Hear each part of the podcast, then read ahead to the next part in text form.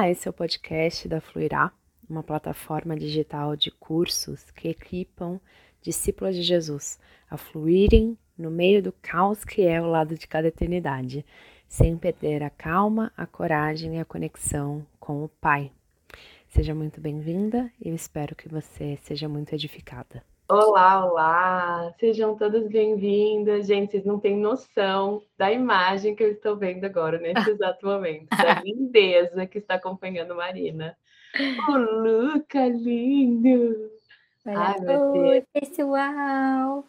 Hoje a gente vai estar em boa companhia, gente, no nosso então. comentário. Então, se tiver barulhinhos de, de babies mamando, reclamando, essa é a vida real. Pega o seu café, traga o seu baby também. É. E, não é?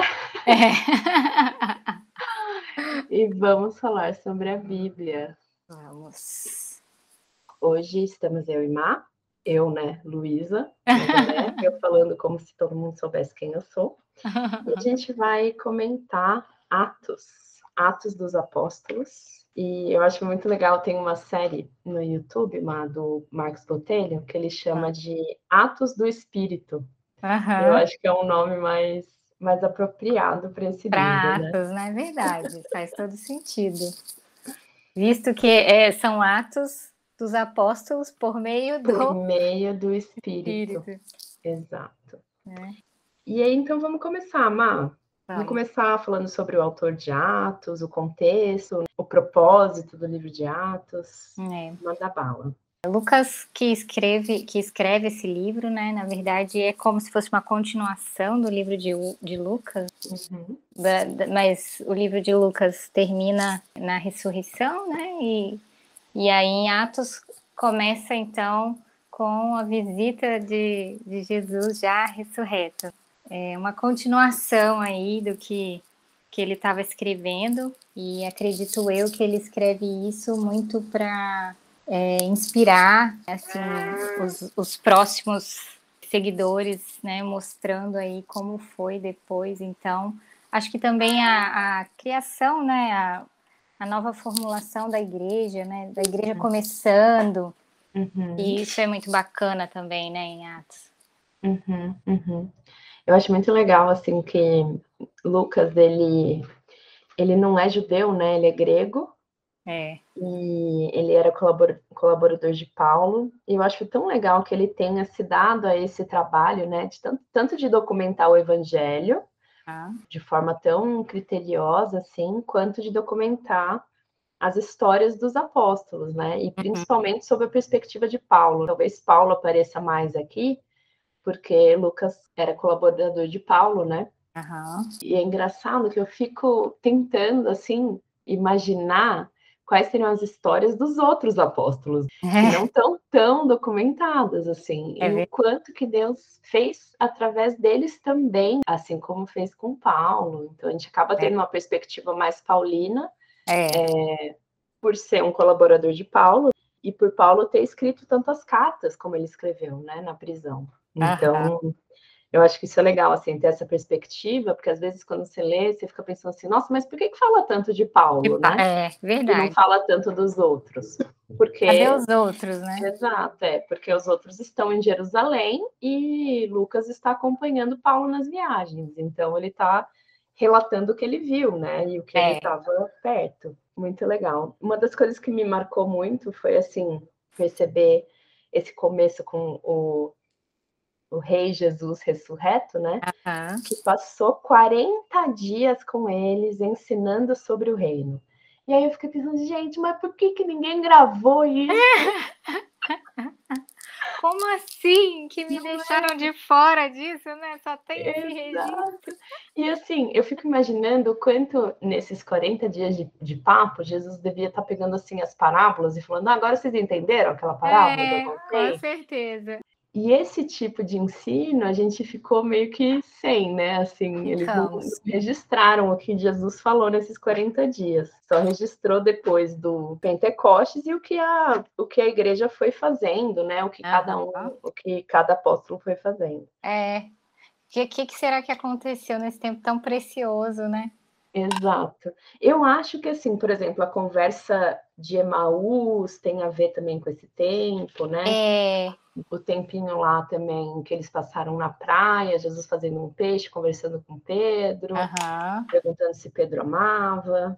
É verdade, verdade. né? Jesus aparecendo para Tomé.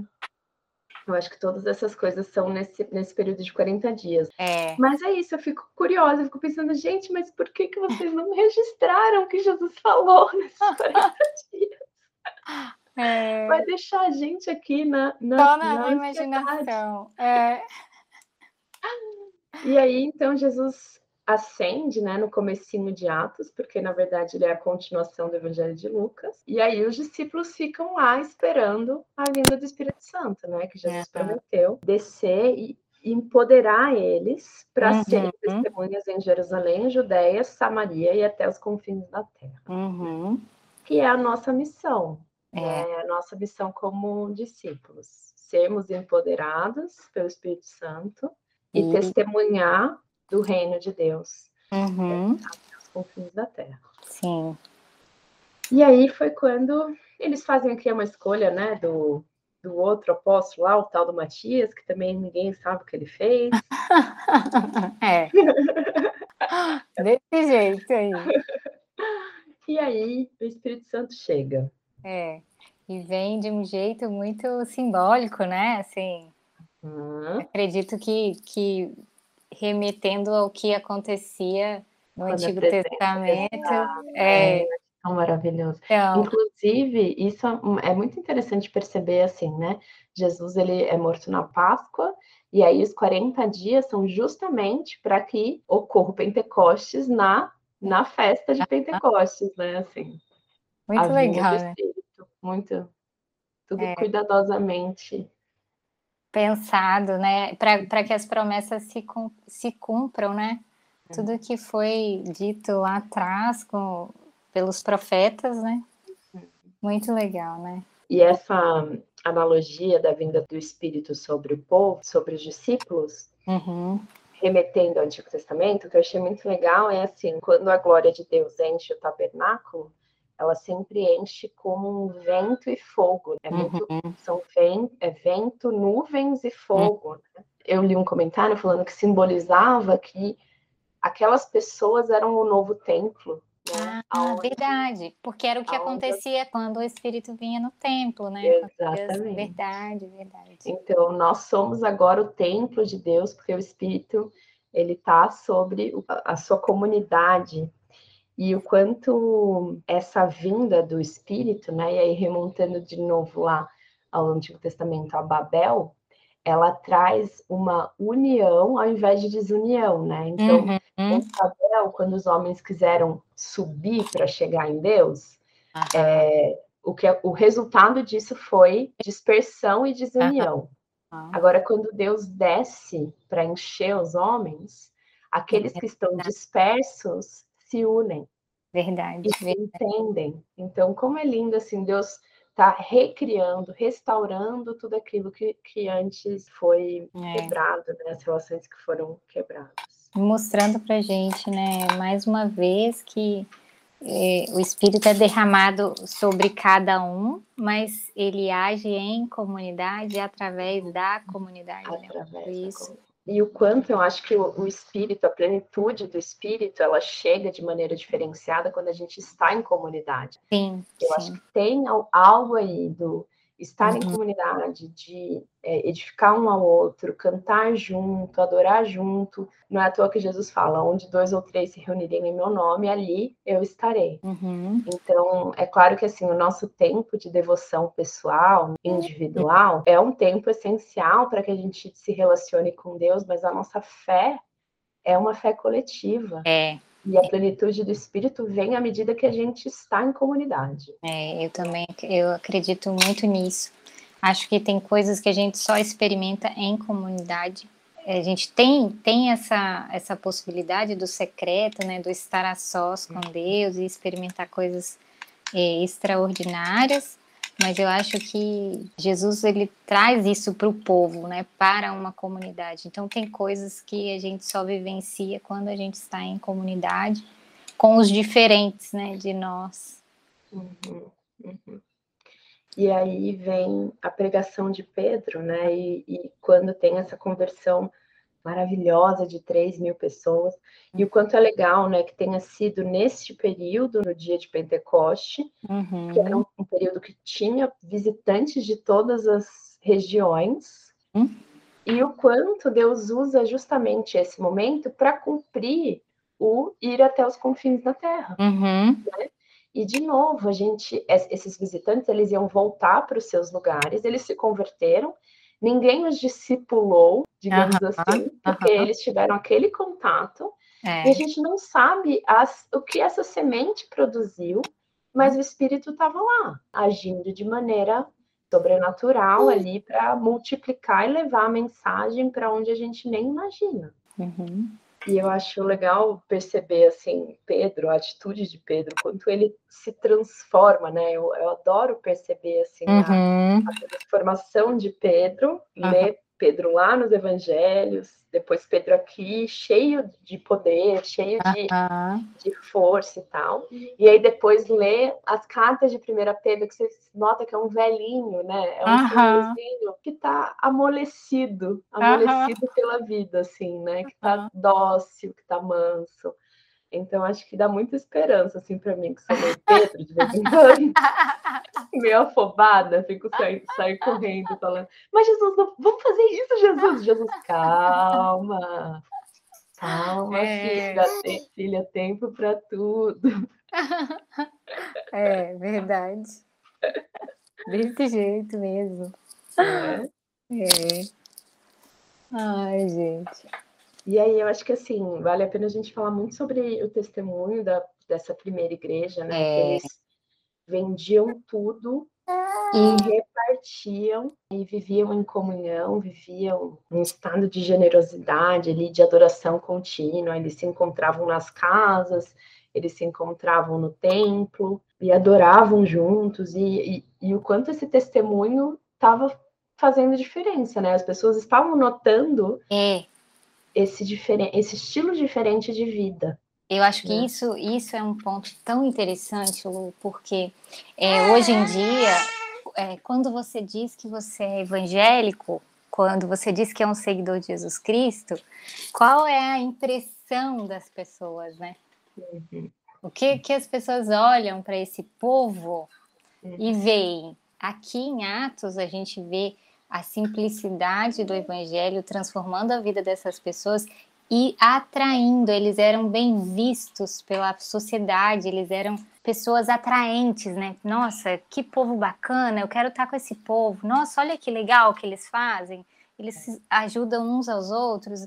Então, isso é um ponto é, tão é, importante que, que Lucas relata, e acredito eu que para a gente olhar para isso e, e, retornar, fazer o caminho de volta para ser uma igreja simples e atraente.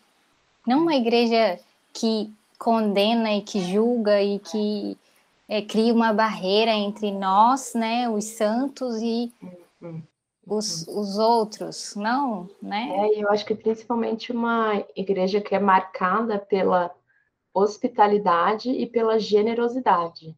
Gente, é isso então. A gente vai fazer o podcast de Atos em duas partes. A primeira que a gente conversou sobre Atos até o capítulo 5.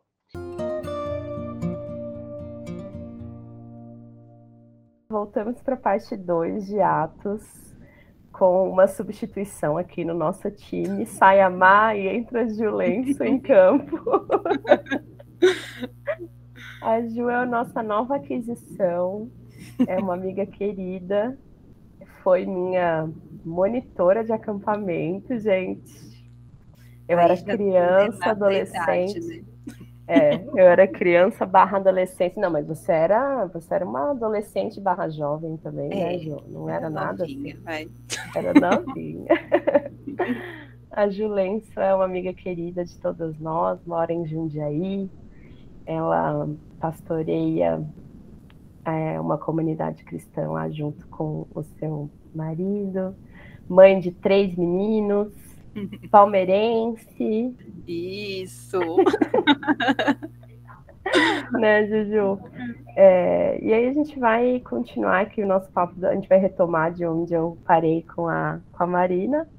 E a gente está conversando um pouco sobre Atos.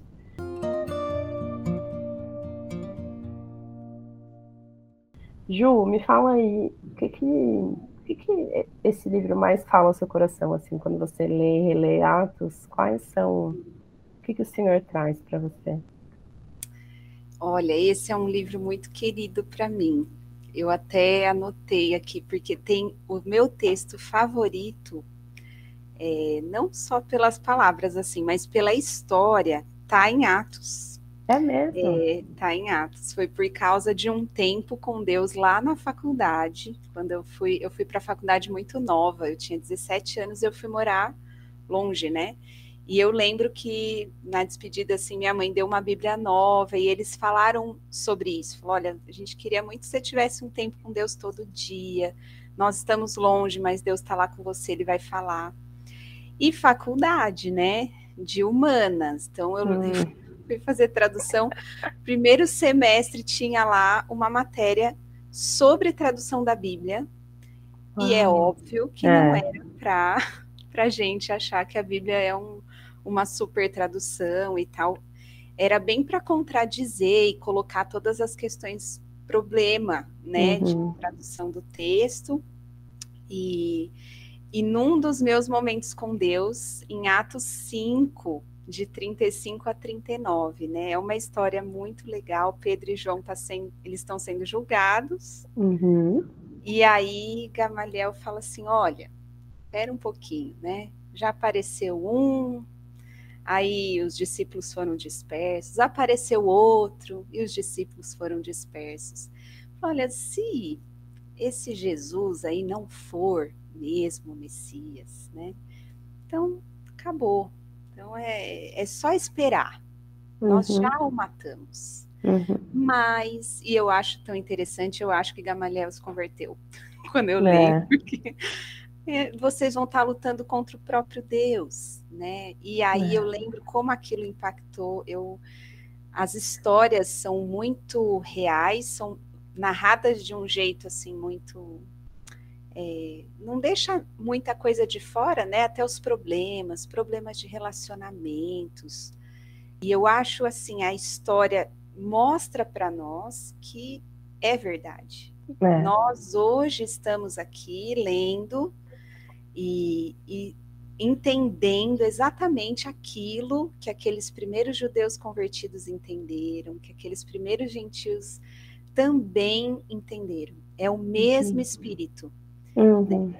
É só Deus mesmo. E não dá para lutar contra Deus. Uhum. É, então, o evangelho lá no começo sempre foi atacado, sempre foi contestado e vai ser sempre assim. É. Então, isso é muito forte para mim. Eu lembro que, sabe, é verdade. E eu fiquei com aquilo na minha mente. Por mais que eu escute né, outras vozes dizendo e contestando, eu tenho que lembrar, é verdade, porque até hoje chegou até nós. É. Então... Cara, isso é, é fenomenal de pensar, porque de fato, assim, você pensa um, um judeu do primeiro século, ele não deixou nada escrito, né? Jesus não escreveu um livro, ele deixou pessoas. É. E se não fosse verdade, essas pessoas tinham espanado. É verdade. Eles não tinham vivido tudo aquilo que eles sofreram e e passaram, né? Se, se não fosse verdade, se eles não tivessem visto ele ali ressurreto e não crescem realmente que ele é quem ele disse ser. Né? Exatamente. E, e, o quanto a gente faz parte dessa história, eu acho que isso é tão, é tão legal quando a gente lê a Bíblia sabendo que nós fazemos parte dessa história. Sim. Isso que eles estavam sofrendo ali, nós estamos hoje sofrendo aqui, na nossa medida, na nossa proporção, com as, os mesmos questionamentos. Ainda tem gente se perguntando: esse Jesus é realmente é isso que, vo, que vocês dizem que ele é? E o quanto a gente pode se apoiar nessa nessa história mesmo, sabe? Gente, não é uma coisa que eu inventei agora, não. É, exato. Essa questão da história também foi algo que eu anotei, né, enquanto eu lia de novo, porque por muitas vezes aquilo que a gente diz ah, e lê tanto, né, que a Bíblia é uma narrativa, é uma uhum. história, uma história só, uhum. como Paulo retoma isso, como Pedro no primeiro discurso ali, né, no comecinho, eles começam lá, é. então para mostrar, olha, faz sentido. A gente está nesse momento da história, então isso é muito interessante, como várias vezes em Atos, e como ao longo do, da história cristã isso foi se perdendo, a gente não pode, a gente tem que uhum. retomar, não pode uhum. ver como um recorte, né? Ler isoladamente, uhum. mas olhar para todo o começo, a queda, a redenção, tem um fio da meada, é. e talvez por causa disso eles criam e viam com tanta clareza. Né? Hum. E para nós isso é importante, é isso que dá segurança. Como uhum. existe um sentido nisso tudo, não veio um bebê do nada, Deus, não. Existia é na plenitude dos tempos, tudo tem o tempo certo, a forma correta. Né? Uhum. Então, essa grande história ela é retomada algumas vezes. Uhum. Depois, mais para frente, tem Apolo, que foi um outro irmão que ajudou tanto a igreja. E dizia que ele era bom de oratória, né? Ele falava bem uhum. e ele rebatia com as escrituras. E aí, a uhum. escritura da época era o, o, Antigo Testamento, eram as profecias, era aquilo que eles conheciam e bem, né? E a gente peca muitas vezes porque a gente não vê esse todo. É. talvez por isso surjam tantas dúvidas ou perde um pouco do brilho, da beleza dessa grande história, né? É, eu acho fundamental que a gente tenha o panorama, né, o, o plano de fundo que esses primeiros cristãos tinham, que o próprio Jesus tinha, para a gente poder compreender o evangelho completo dele. Porque se a gente entra nessa história no meio só, quando Jesus entra, e só crer, não, tá bom, ele é meu salvador e eu vou para o céu. A gente perde a dimensão do que significa essa restauração que Jesus está trazendo, não só para as nossas vidas, mas para todas as coisas. Sim. Né? E o tanto que, que a gente faz parte dessa história que está se, se desenrolando, qual é a nossa parte dentro dessa história, né? A gente Sim. perde todas essas oportunidades sem contar que a gente perde tanta riqueza de, de sabedoria de vida mesmo, de testemunhos de pessoas imperfeitas que o Senhor foi usando ao longo da história para demonstrar a sua glória e, e, que podem nos ensinar não a não sendo modelos né, de, de vida, mas exemplos de fé. Né? Em Hebreus até fala, ó, essa é longa lista de pessoas que tiveram fé, que creram, que creram que este era o rei, esse era o, era o Messias prometido, e deram a sua vida por ele. E eu acho que isso para mim é muito marcante, assim, quando eu leio Atos, a quantidade de pessoas dispostas a darem a sua vida, a perderem o seu conforto uhum. por Jesus. E o quanto a gente hoje está numa igreja que demanda de Jesus conforto, conforto. demanda de Jesus Exato. É, uma plenitude de vida cheia de abundância e de felicidade. E isso justamente demonstra o quanto essa igreja não tem consciência do todo do que Jesus está fazendo. É de qual é a história da Bíblia e de qual é o momento que a gente está vivendo agora. Para mim é muito claro que essa primeira igreja ela era uma igreja que vivia exercitando contentamento, entendendo, ó, tudo que a gente precisar o Senhor vai dar, porque nós estamos vivendo no reino já, o reino já chegou, mas o tempo é curto, agora é um tempo de missão. Uhum. Não é tempo da gente ficar acumulando para gente coisa. Não é tempo da gente ficar pensando na nossa própria, no nosso próprio conforto, na nossa própria vontade. ao ponto deles fazerem coisas radicais aqui, de vender tudo e dar, né? E eles compartilharem e viverem em comunhão, é, com hospitalidade um com os outros. E algumas pessoas até olham para esse exemplo como sendo o formato que a gente precisava viver, né? Assim, como, como igreja.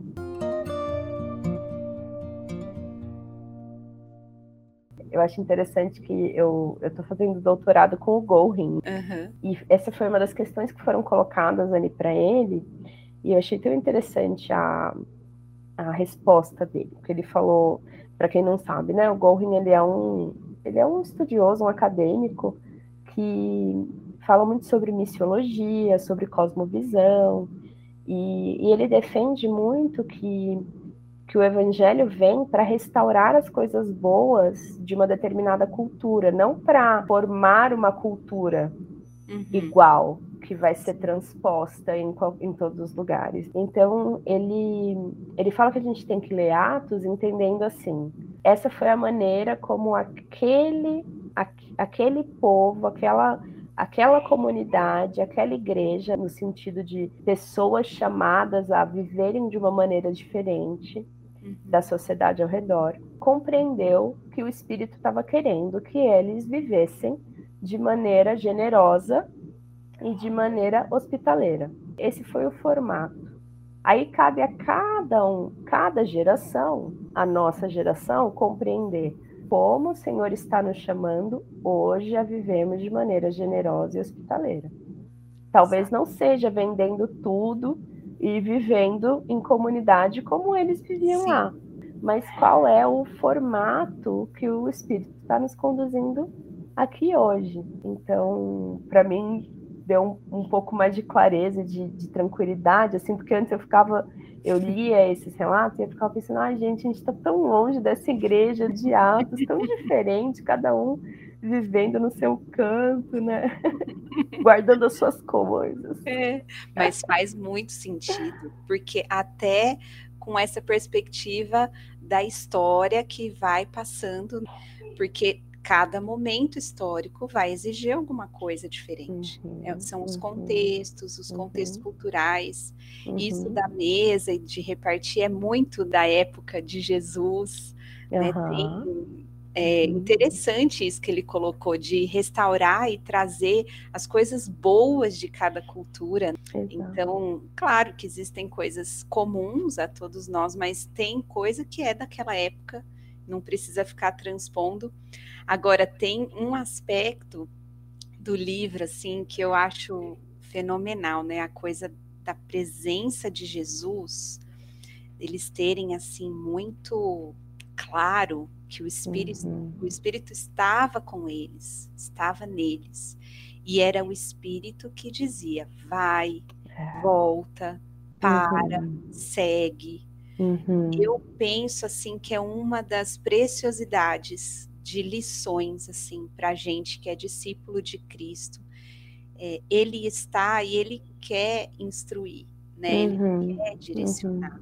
Uhum. Uhum. Então, algumas histórias enquanto é, então Paulo ia viajava é outro aspecto, né? Viagem naquele tempo, gente, né? Como você colocou, a disposição para não ter conforto, porque fora todos os gastos envolvidos, era nada confortável. Uma pessoa ser um viajante, não era assim que as hoje é tranquilo, mas era muito muito desprendimento, de uhum. muita vontade, muita clareza de missão. Não, eu tenho que ir. Fui chamado aí e passar por todos os perrengues de viagem daquela época, né? Mas a, essa condução do espírito, né, uhum. né? De cada lugar. Então, eles iam, eles procuravam um lugar de oração. É. Então, eles estavam no lugar de oração, e aí chegavam algumas pessoas, ou alguém vinha e fazia uma pergunta. É, e era assim que a missão era conduzida. Não tinha uma estratégia, não tinha uhum. né, um, passos a seguir, mas tinha o espírito, tinha é. a busca em oração, e, e, em comunhão, sempre eram dois, né? Eles não estavam sozinhos. Uhum, então, o Espírito uhum. se revelava ali na conversa, na oração. Afinal, foi assim que Jesus ensinou, né? Eu acho isso Exato. tão legal pensar que lá quando Jesus estava com, com eles ainda, né? Ele faz meio que um treinamento, né? Fala, ó, agora vão de dois em dois a, nas cidades.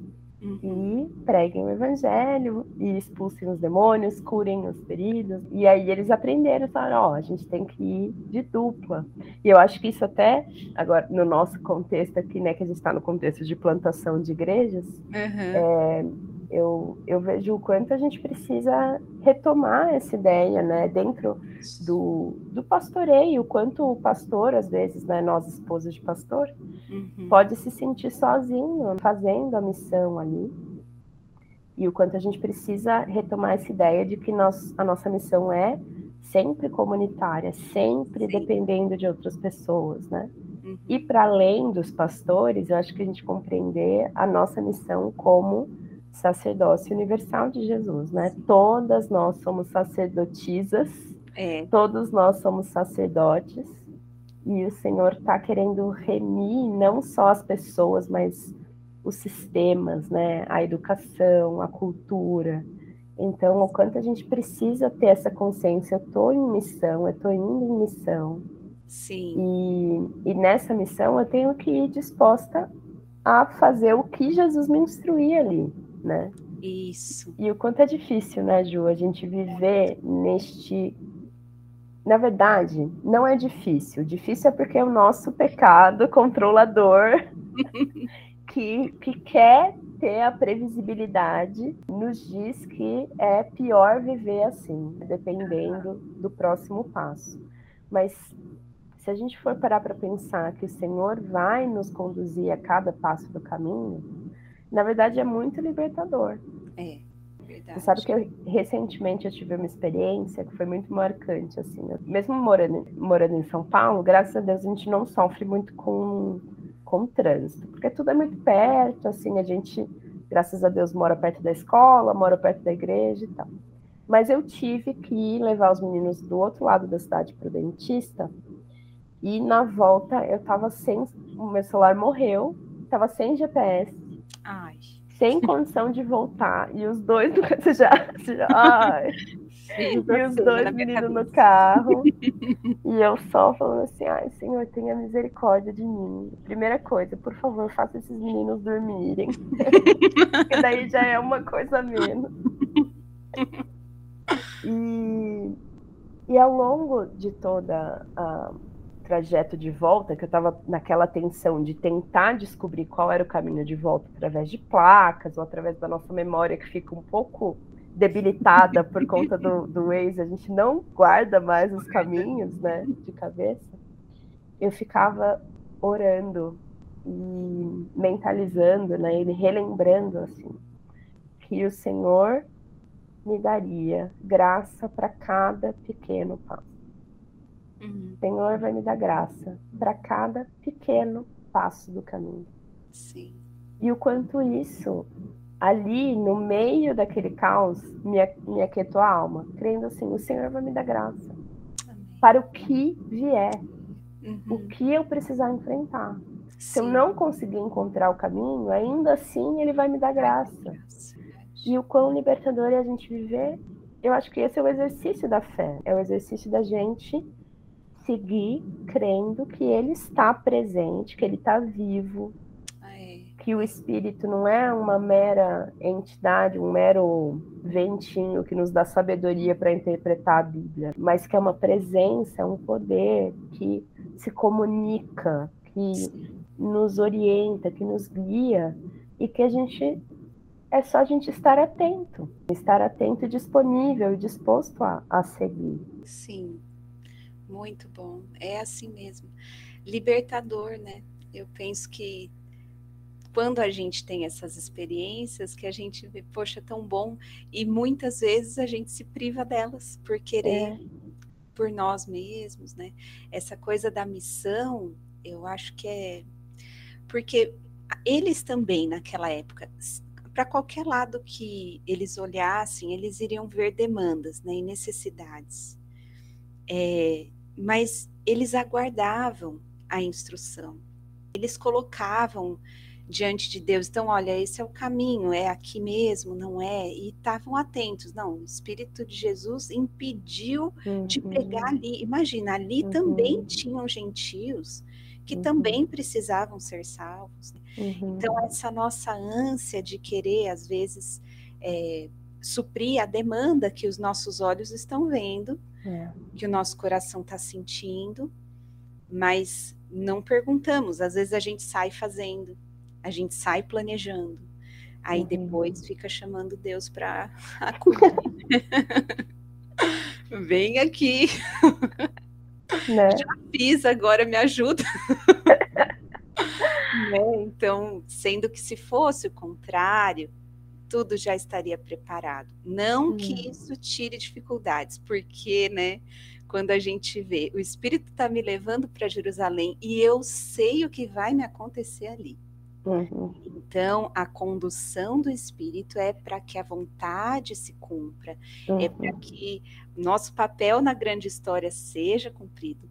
Uhum. Não é para nos tirar dificuldades. Isso, assim, a gente tem que entender e sempre tem graça. Para cada é. passo, a minha graça te basta. Então, é. né, provavelmente foi numa das viagens aí que ele ouviu que, a, que Paulo escutou, né? Que a graça basta e, e é isso, assim, para cada é. pequeno momento. É, é, exatamente isso. A gente e... pode descansar, né? Exato. E eu acho que a gente viver com essa consciência de que as dificuldades vão continuar existindo, e que a paz que o Senhor nos prometeu não é a ausência de problemas, mas é a presença, é o poder, é a orientação dele, é a graça dele disponível em meio aos problemas. Né? Uhum. E para mim marca muito em Atos 5, 41, que fala, por exemplo, os apóstolos estavam alegres porque Deus os havia considerado dignos de sofrer humilhação pelo nome de Jesus. Então, eu acho que nos falta essa consciência de que a nossa vida não nos pertence mais. Sim. Entrar no reino de Jesus é fazer parte da história de Jesus. Sim. E a missão dele não terminou. Uhum. E ele pode fazer com a gente o que ele bem quiser. Sim. Né? Fala assim, ó, Senhor, se for para ser difícil, que seja, porque a minha vida não é mais sobre mim. Exatamente. E eu acho que o quanto a gente precisa de, assim, renovar a nossa mente, ainda mais dentro do nosso contexto, que a gente está toda hora imersas, né, num, num arsenal de narrativas é, paralelas que vão sendo vendidas para gente sobre o que é viver, para que, que a vida tem que ser e é, a gente corre o risco de justamente transpor essas narrativas para Jesus, achando que Jesus é o nosso Papai Noel e o quanto o caminho de Jesus, que era justamente até o jeito que eles se denominavam ali no, come no começo, né?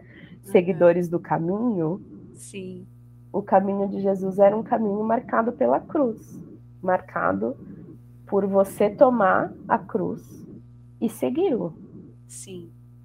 E, e, o quanto a gente às vezes não está disposto, né? A gente olha para Jesus e fala: Poxa, Jesus, não sei se eu estou disposta a tomar essa cruz aqui e te seguir. Te seguir para o sofrimento, te seguir para a humilhação, te seguir para o desconforto. Uhum. Eu estou mais comprometida aqui com a minha meu projeto de felicidade pessoal, com as minhas férias no final do ano, Sim. o meu décimo terceiro. Então, para mim, é, toda vez que eu leio Atos, me relembra esse fogo, sabe? De, de entender que Jesus está vivo, Jesus está agindo e ele está nos convidando a fazer parte disso. Só que fazer parte disso é, é uma missão, é uma aventura. Isso, né? Tem um preço.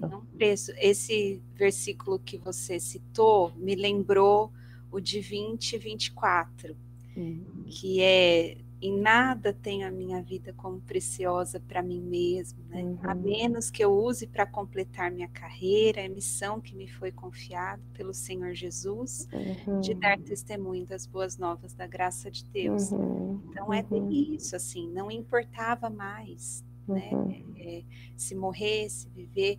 Eu tive uma vez com um missionário, eu nunca tive vontade de conhecer a Índia, mas esse cara me fez ter vontade de conhecer a Índia. Ele é um indiano e acho que de longe, assim, uma das pessoas que mais marcou minha vida. A gente se encontrou duas vezes só.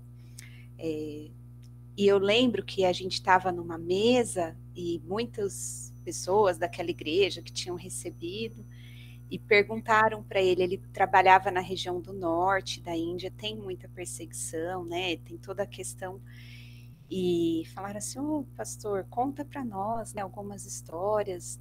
A gente sabe que você já sofreu perseguição física, inclusive". Aí ele bem sereno assim, porque indiano tem um tempo de fala diferente assim, né, mais calmo. Ele falou: "Olha, eu, eu até poderia contar, mas é porque eu não gosto de ficar contando vantagem assim. Para mim é motivo de muito orgulho hum. ter passado o que eu passei, então acho que é melhor a gente contar outras Olha histórias. só. Eu nunca esqueci isso. Ficou aquele silêncio sepulcral é. na mesa, claro, né? Porque a gente até se envergonha. Uhum. Porque olha como que está a nossa perspectiva, né? uhum. né? Totalmente envezada assim, tudo ao contrário, não há mais essa alegria. Não que nossos irmãos perseguidos merecem nossa atenção, cuidado, oração, com certeza. Uhum. Uhum. Mas eu penso que a nossa oração muitas vezes pode ser nesse sentido. Deus encha eles de alegria. É. Lembre que é, é motivo de alegria poder uhum. sofrer, sofrer como Jesus sofreu, ou por causa da causa do Evangelho. Uhum. É um exercício diário, né, Lu? Lembrar quem somos nós. Uhum. Pensando Pedro, quando uma pessoa não instruída e quando se vê, como você colocou algumas vezes, inserido na, na grande história. Como assim que o Messias me escolheu? É. Eu não sei falar, mas agora o Espírito me enche de a autoridade, de intrepidez. Eu vou lá e conto a história inteira, consigo citar versículos. Como é. assim, né? Uhum. Então, a gente lembrar quem somos nós e estamos inseridos na grande história, esse privilégio de falar coisas que vão, às vezes, tão contra as outras narrativas, uhum. as outras histórias, as outras formas de ver a vida, mas é um privilégio, é um privilégio. Uhum. Uhum. E ter a condição do espírito, quando certamente muitos dos nossos irmãos, né, têm histórias assim. Entendi que Deus queria que eu falasse, eu fui lá e falei. Né? Lembrei de uma pessoa, mandei uma mensagem, aí ela me respondeu poxa, é a continuação, né? Tem muita gente que fala isso, a gente está escrevendo é, ainda, né? É isso mesmo, a gente tem muitas pequenas histórias quando a gente se deixa ser usado pelo Espírito e, e ser levado por essa condução, entendendo que não é sobre nós, é para é. Ele, é por causa é dele. Verdade. É verdade. E a gente gosta muito aqui, no, né, quando a gente vai comentar sobre algum livro da Bíblia, de é, ressaltar as mulheres que a gente encontra. E, e, eu acho que aqui a gente tem algumas mulheres muito legais que tiveram um impacto enorme, assim, na primeira igreja. Eu acho que, por exemplo, Lídia, para mim, é um. Eu sempre penso em Lídia, assim, e falo, cara, mulher de negócios, assim, né? Ela era uma mulher de negócios, provedora da casa dela, provavelmente. E ela, depois, nas cartas de Paulo, a gente vai descobrir que ela se tornou ali um, o ponto da igreja na cidade onde ela onde ela estava. A própria Priscila também, esposa de Áquila, que está, ela, ela é sempre citada ali em conjunto com seu marido e eu Sim. fico imaginando o quanto, o quanto esse casal foi fundamental. Pedra, assim, de, de fundamento mesmo. Referência, né? Provavelmente uma família referência para a igreja. Né? É. Até mesmo na, no, no, na ajuda da própria Apolo, né? Sim. Eles que instruem Apolo quando é. Apolo escuta, né? é muito legal essa parte. Eles escutam, percebem que tem umas coisinhas ali um pouco uhum. diferentes. Ó, vem cá, deixa eu contar a história inteira né, é. para você entender. E aí Apolo vira outro tão importante no missionário. Me chamou a atenção a história da, de Priscila, porque provavelmente eu nunca tinha me atentado, já tinha lido. Eles estavam refugiados, né? Eles chegaram assim, então depois que um dos governadores expulsou todo mundo, todos os judeus, então chega aquele Priscila num outro lugar. Então eu falei, nossa, ainda tinha essa, né? Era uma uhum. situação da família refugiada, uma, uhum. deixaram o lugar onde sempre viveram para sair porque foram expulsos. Então, esses detalhes das histórias muito legal a gente ver como muita coisa não foi deixada de fora para nós, registros importantes e que mostram que o caminho da cruz, caminho não é fácil. Não. Uhum. Então nunca vai ser, não adianta querer mudar agora, né? É. E, e eu acho que além disso, o que marca para mim também muito Atos é perceber como Deus trabalha de maneira poderosa em histórias improváveis. Então, o próprio o apóstolo Paulo, para mim, ele é alguém que eu olho e falo assim, né? Quando tem alguém que eu tô em oração ou querendo muito que se converta, eu lembro do apóstolo Paulo e falo assim, gente, se Jesus Cristo converteu Saulo, Sujeito. né? ele vai converter quem ele quiser, no tempo que ele quiser. É e eu acho assim, o quanto é maravilhoso a gente perceber justamente o espírito agindo de maneira tão orgânica, mas ao mesmo tempo tão quando a gente olha hoje, a gente fala assim, nossa, olha como ele estava sendo estratégico, como foi estratégico converter Paulo, chamar Paulo, com a história que ele tem, com a cidadania dele, com a, a bagagem que ele tinha para ser o apóstolo para os gentios. E o quanto tudo faz sentido e tudo o Espírito não estava, exato, é, não era uma coisa aleatória. Então, eu acho tão legal a gente perceber isso. Assim, o Senhor age de maneira poderosa em histórias improváveis e tudo que Ele permite que a gente viva tem um propósito dentro do grande propósito dele, que não é o nosso bem-estar, que não é a nossa felicidade, mas é a nossa participação na, na grande missão dele. É... Compromisso com isso, né? Exato. Com a sua glória, com o plano de redenção, uhum. não com nossa, nossas pequenas é, narrativas e pequenos contos. Não dá nem para falar que é conto, que é tão curtinho. Exato, né? É uma, uma um, é um, um grãozinho de areia nessa história, né? Se a gente for para pensar, gente, são dois mil anos de é história coisa, de é. igreja. O que é a minha historiazinha aqui, né? A minha contribuiçãozinha. É, mas é outro aspecto que deixa a gente maravilhada. É só, só podia ser coisa de Deus. Isso é. de ele trabalhar ao mesmo tempo em tantos lugares. Uhum. Então, não era só ali, Jerusalém, ali pertinho. Não, o mundo estava preparado para receber o evangelho. É, então, etíope, lendo Isaías, é. umas coisas assim, e aí, porque é só Deus mesmo Exato. que poderia fazer isso, né? É. E aí isso me relembra o texto de Atos 5, porque não dá para lutar contra. Não. Ele realmente é rei, ele reina, uhum. ele governa, é uhum. ele que mexe, né, os pauzinhos uhum. todos da história para o nosso bem. Graças uhum. a Deus, ele é esse rei, mas ele é um rei bom e justo. Então é, é só ele mesmo que podia é. fazer o que, o que ele tem feito. É. Você sabe que você falou que o mundo estava preparado? E para mim faz muito sentido essa pergunta, essa pergunta não, essa, essa contribuição, porque assim, de fato, era um momento histórico muito propício para a disseminação do evangelho. Uhum. O mundo estava preparado para isso. As estradas romanas, por, por, onde o evangelho foi capilarizando e circulou para o mundo todo. Depois as cartas.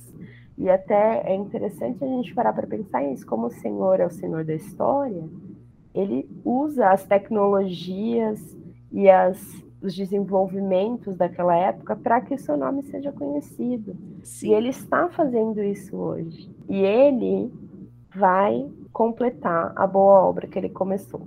Isso. Exato. E eu acho que isso é muito. É, dá muita paz para o nosso coração, enquanto a gente vive esse momento de já e ainda não, que se alongou provavelmente por muito mais tempo do que nossos irmãos apóstolos achavam, né? Eles, é. eles viviam ali no primeiro século só imaginando é. que Jesus estava para voltar a qualquer minuto. Imagina se eles imaginassem que ainda ia, ó, dois mil anos, amigos, dois mil anos. É, mas eu acho que a gente precisa retomar essa mesma mentalidade. Sim. E mesmo assim, pode ser nessa geração. Uhum. Pode ser agora que Jesus volte. Sim. E eu quero que ele me encontre fiel. Isso. Eu quero, sabe assim, eu quero viver pelo que vai valer a pena. Uhum. Né? Exato, exatamente. Tem que retomar, né? Para viver com essa paixão, provavelmente. Então, às vezes a gente olha o livro de Atos e fica questionando, nossa, como eles conseguiam, né? então é isso. É, é a condução do Espírito é a, a, a percepção da presença real, uhum. crença, assim, com todo o coração, ele volta, daqui a pouco ele volta. Uhum. É, então, vários deles tinham a imagem de Jesus subindo, né? Então, a, a memória, a gente não tem, mas nós temos a Bíblia.